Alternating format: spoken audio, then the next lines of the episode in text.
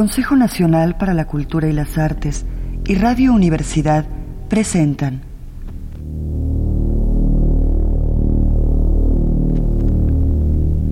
La llave del tiempo. La clave del tiempo. La nave del tiempo. El ave del tiempo.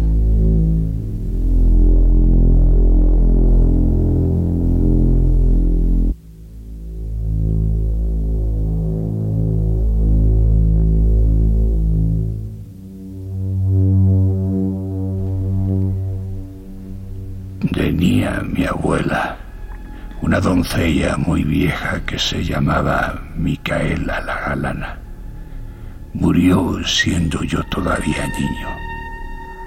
Recuerdo que pasaba las horas hilando en el hueco de una ventana y que sabía muchas historias de santos, de almas en pena, de duendes y de ladrones. Ahora yo cuento las que ella me contaba mientras sus dedos arrugados daban vueltas al uso. Aquellas historias de un misterio candoroso y trágico me asustaron de noche durante los años de mi infancia y por eso no las he olvidado. De tiempo en tiempo todavía se levantan en mi memoria y como si un viento silencioso y frío pasase sobre ellas, tienen el largo murmullo de las hojas secas, el murmullo de un viejo jardín abandonado, jardín umbrío.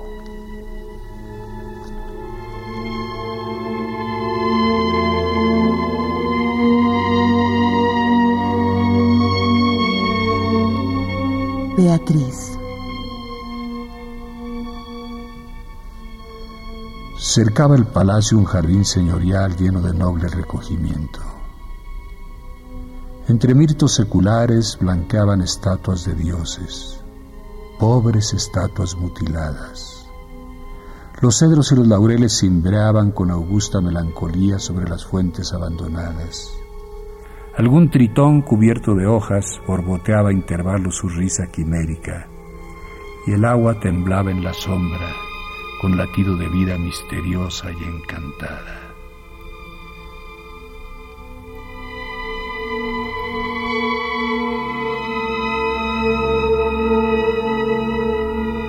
La condesa casi nunca salía del palacio.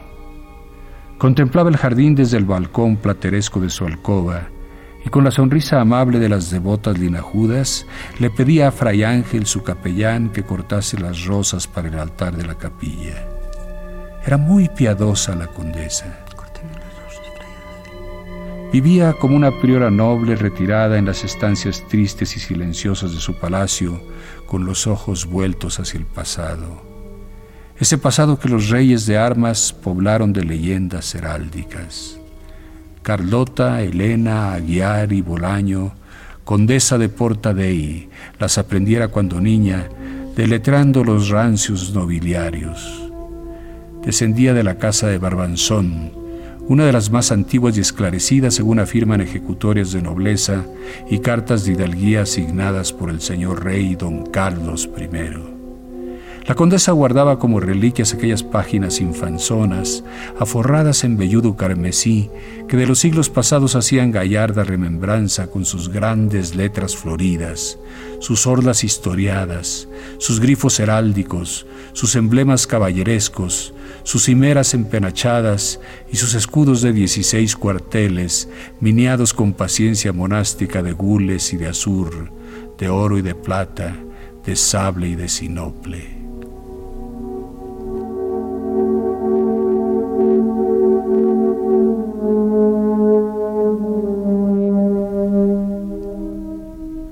La condesa era unigénita del célebre marqués de Barbanzón, que tanto figuró en las guerras carlistas.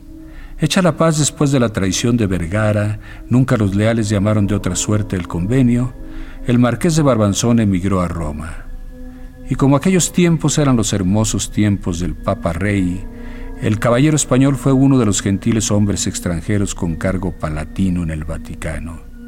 Durante muchos años llevó sobre sus hombros el manto azul de las guardias nobles y lució la bizarra ropilla acuchillada de terciopelo y raso. El mismo arreo galán con que el divino Sancio retrató al divino César Borgia.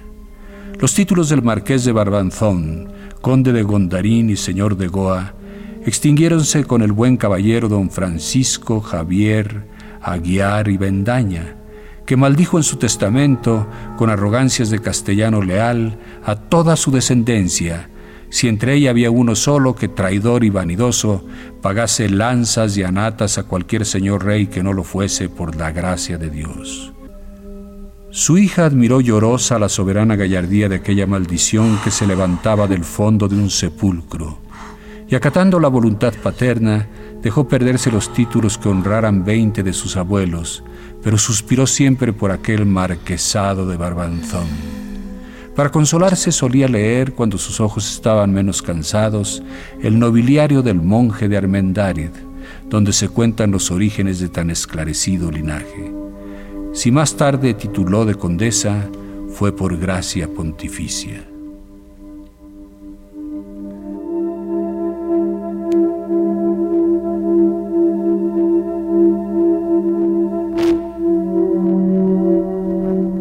La mano atenazada y flaca del capellán levantó el blasonado cortinón de damasco carmesí.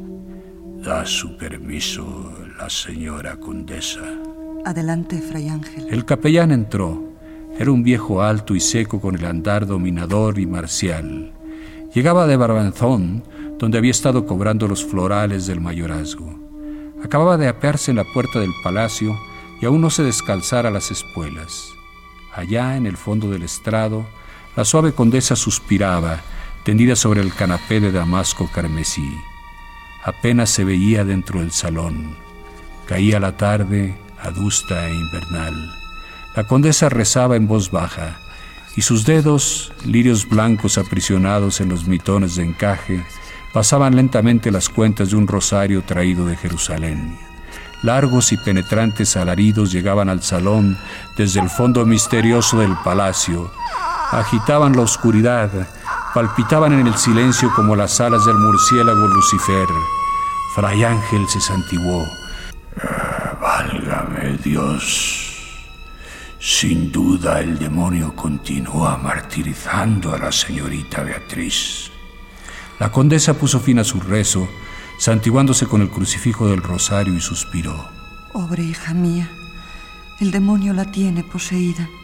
A mí me da espanto oírla gritar, verla retorcerse como una salamandra en el fuego. Me han hablado de una saludadora que hay en Céltigos. Será necesario llamarla. Cuentan que hace verdaderos milagros. Fray Ángel indeciso movía la tonsurada cabeza. Sí que los hace pero lleva 20 años encamada. Se manda el coche, Fray Ángel. Imposible por esos caminos, señora. Se la trae en silla de manos. Únicamente, pero es difícil, muy difícil.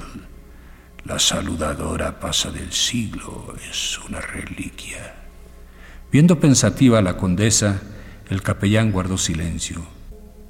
Era un viejo de ojos enfoscados y perfil aguileño, inmóvil como tallado en granito.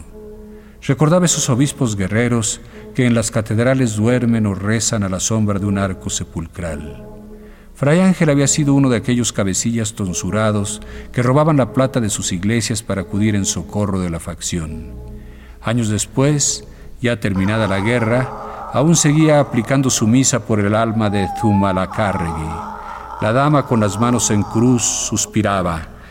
Los gritos de Beatriz llegaban al salón en ráfagas de loco y rabioso urular.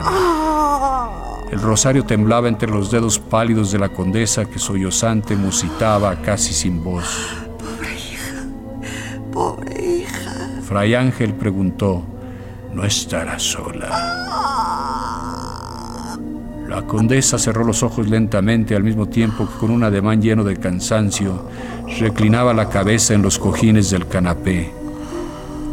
Está con mi tía, la generala, y con el señor penitenciario, que iba a decirle los exorcismos. Ah, pero está aquí el señor penitenciario. La condesa respondió tristemente. Mi tía lo ha traído. Fray Ángel habíase puesto en pie con extraño sobresalto. ¿Qué ha dicho el señor penitenciario? Yo no lo he visto aún. Hace mucho que está ahí. Tampoco lo sé, Fray Ángel. ¿No lo sabe la señora condesa? No, he pasado toda la tarde en la capilla. Hoy comencé una novena a la Virgen de Bradomín. Si sana mi hija, le regalaré el collar de perlas y los pendientes que fueron de mi abuela, la marquesa de Barbanzón. Fray Ángel escuchaba con torve inquietud. Sus ojos enfoscados bajo las cejas parecían dos alimañas monteses azoradas. Cayó la dama, suspirante. El capellán permaneció en pie. Señora condesa, voy a mandar ensillar la mula y esta noche me pongo en céltigos. Si se consigue traer a la saludadora, debe hacerse con gran sigilo. Sobre la madrugada ya podemos estar aquí. La condesa volvió al cielo los ojos que tenían un cerco amoratado. Dios lo haga. Y la noble señora, arrollando el rosario entre sus dedos pálidos, levantóse para volver al lado de su hija. Un gato que dormitaba sobre el canapé saltó al suelo, enarcó el espinazo y la siguió maullando. Fray Ángel se adelantó. La mano atesada y flaca del capellán sostuvo el blasonado cortinón. La condesa pasó con los ojos bajos y no pudo ver cómo aquella mano temblaba.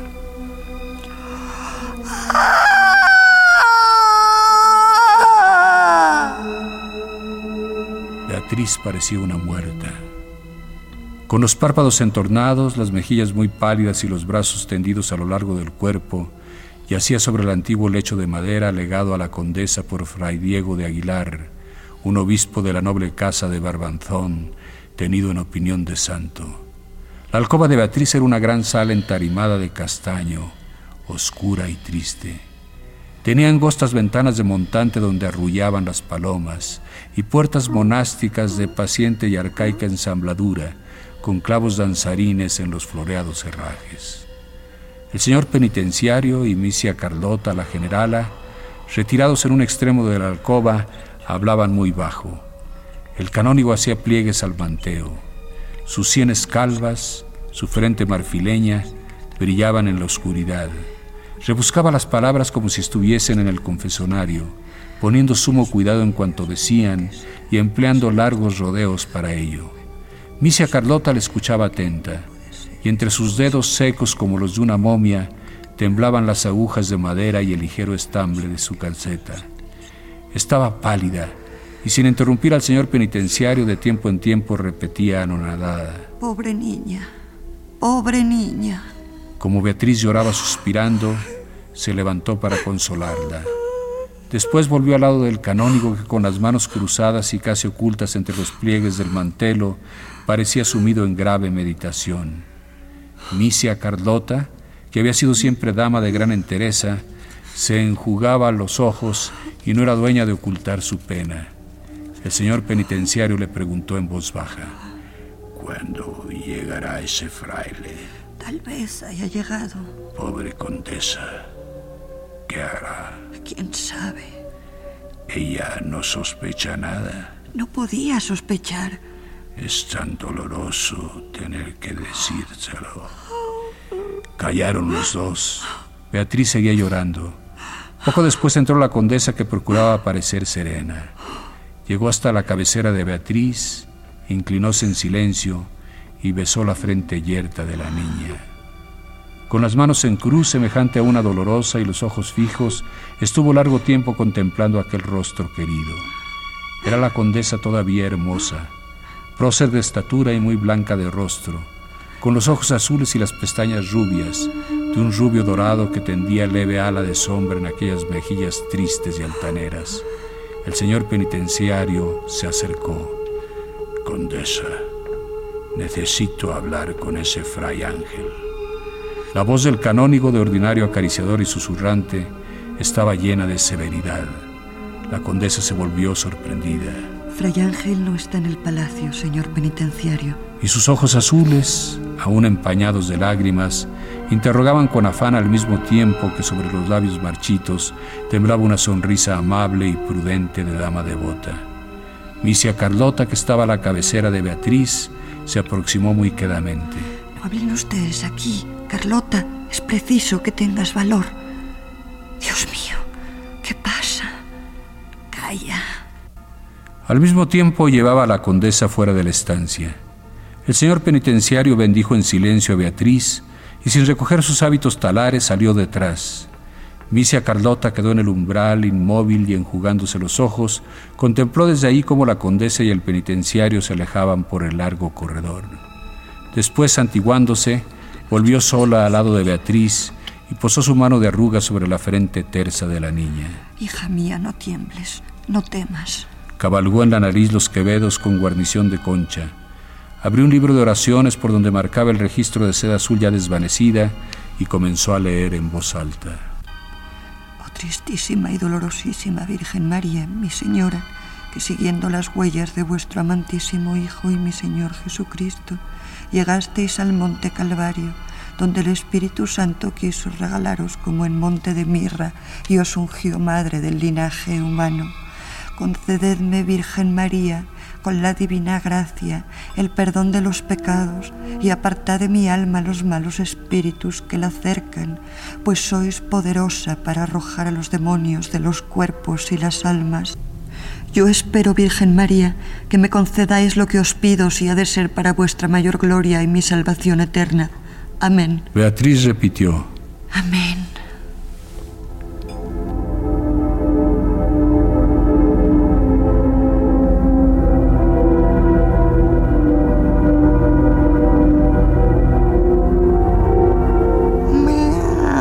Los ojos del gato que hacía centinela al pie del brasero lucían en la oscuridad. La gran copa de cobre bermejo aún guardaba entre la ceniza algunas ascuas mortecinas.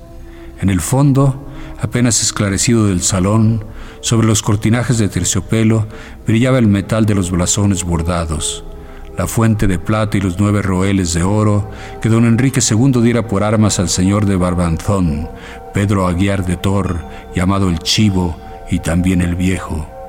Las rosas marchitas perfumaban la oscuridad, deshojándose misteriosas en antiguos floreros de porcelana que imitaban manos abiertas. Un criado encendía los candelabros de plata que había sobre las consolas. Después, la condesa y el penitenciario entraban en el salón.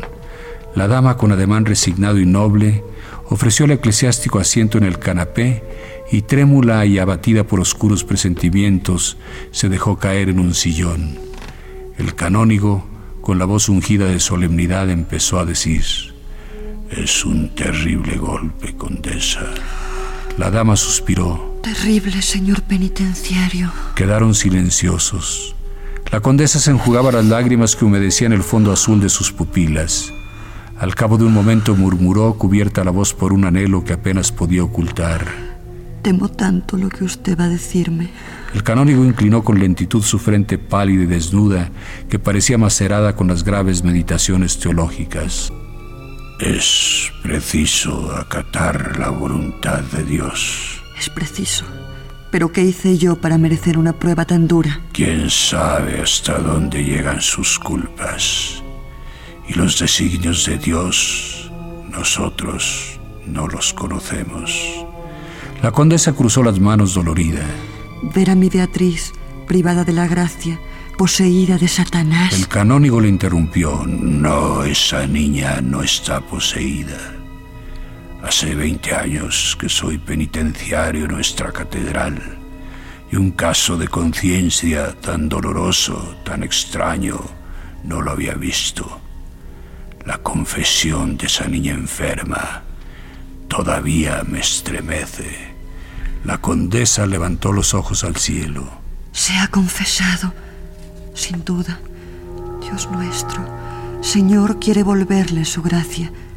He sufrido tanto viendo a mi pobre hija aborrecer de todas las cosas santas, porque antes estuvo poseída, señor penitenciario. No, condesa, no lo estuvo jamás. La condesa sonrió tristemente inclinándose para buscar su pañuelo que acababa de perdérsele. El señor penitenciario lo recogió de la alfombra. Era mundano y tibio, perfumado de incienso y estoraque como los corporales de un cáliz. Aquí está, condesa. Gracias, señor penitenciario. El canónigo sonrió levemente. La llama de las bujías brillaba en sus anteojos de oro. Era alto y encorvado, con manos de obispo y rostro de jesuita. Tenía la frente desguarnecida, las mejillas tristes, el mirar amable, la boca sumida llena de sagacidad. Recordaba el retrato del cardenal Cosme de Ferrara que pintó el perugino. Tras leve pausa, continuó. En este palacio, señora, se hospeda un sacerdote impuro, hijo de Satanás. La condesa le miró horrorizada. Fray Ángel. El penitenciario afirmó inclinando tristemente la cabeza cubierta por el solideo rojo, privilegio de aquel cabildo. Esa ha sido la confesión de Beatriz. Por el terror y por la fuerza, ha abusado de ella. La condesa se cubrió el rostro con las manos que parecían de cera. Sus labios no exhalaron un grito. El penitenciario la contemplaba en silencio. Después continuó. Beatriz ha querido que fuese yo quien advirtiese a su madre. Mi deber era cumplir su ruego. Triste deber, condesa. La pobre criatura de pena y de vergüenza jamás hubiera atrevido. Su desesperación al confesarme su falta era tan grande que llegó a infundirme miedo. Ella creía su alma condenada, perdida para siempre. La condesa, sin descubrir el rostro, con la voz ronca por el llanto, exclamó, Yo haré matar al capellán, le haré matar, y a mi hija no la veré más. El canónigo se puso en pie lleno de severidad. Condesa, el castigo debe dejarse a Dios. Y en cuanto a esa niña, ni una palabra que pueda herirla, ni una mirada que pueda avergonzarla.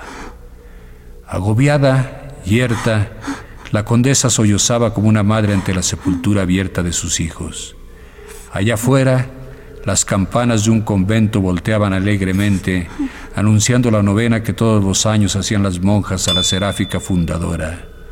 En el salón, las bujías lloraban sobre las arandelas doradas, y en el borde del brasero apagado dormía roncando el gato.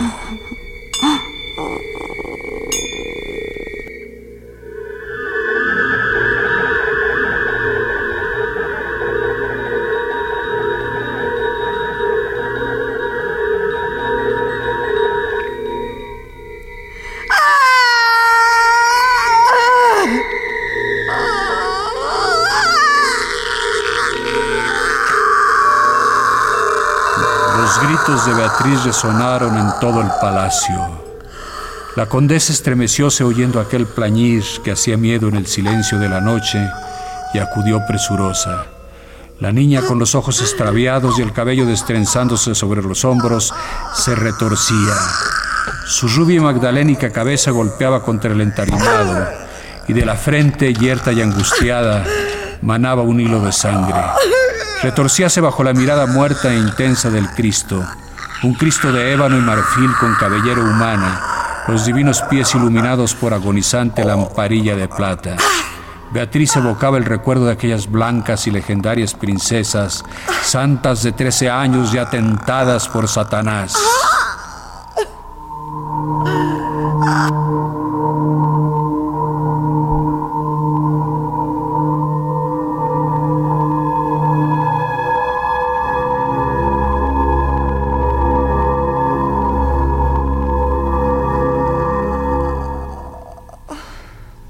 Terrible historia, don Artemio. Sí, sin duda. Pero todavía no hemos llegado al final. Y como el tiempo en radio es siempre muy corto, continuaremos con esta historia mañana.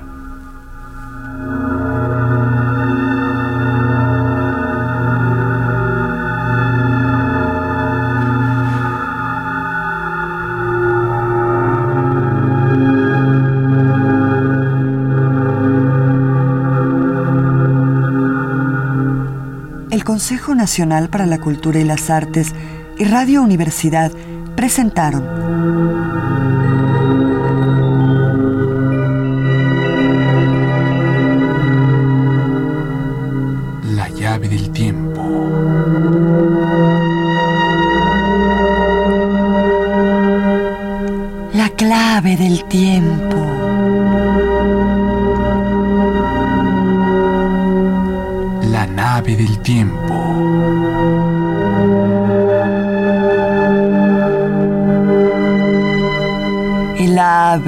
del tiempo.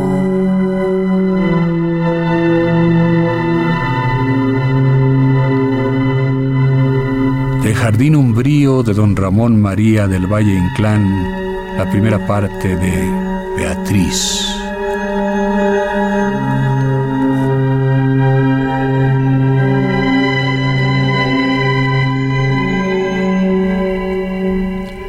Don Ramón María del Valle Inclán, 1870-1936, es uno de los más representativos autores de la famosa generación española del 98.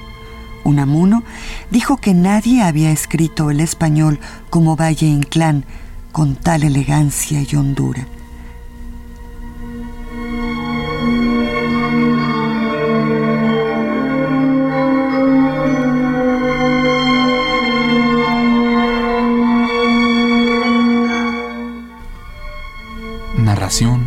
Producción y dirección, Juan López Moctezuma. Actriz, María Luisa Vázquez.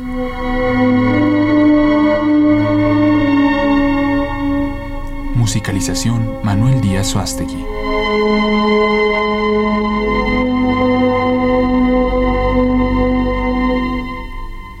Música original de Manuel Díaz Suástegui y Emiliano de la Vega.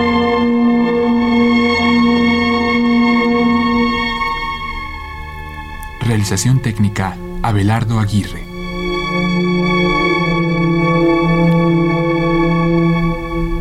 Locutor, Homero Bazán Longi.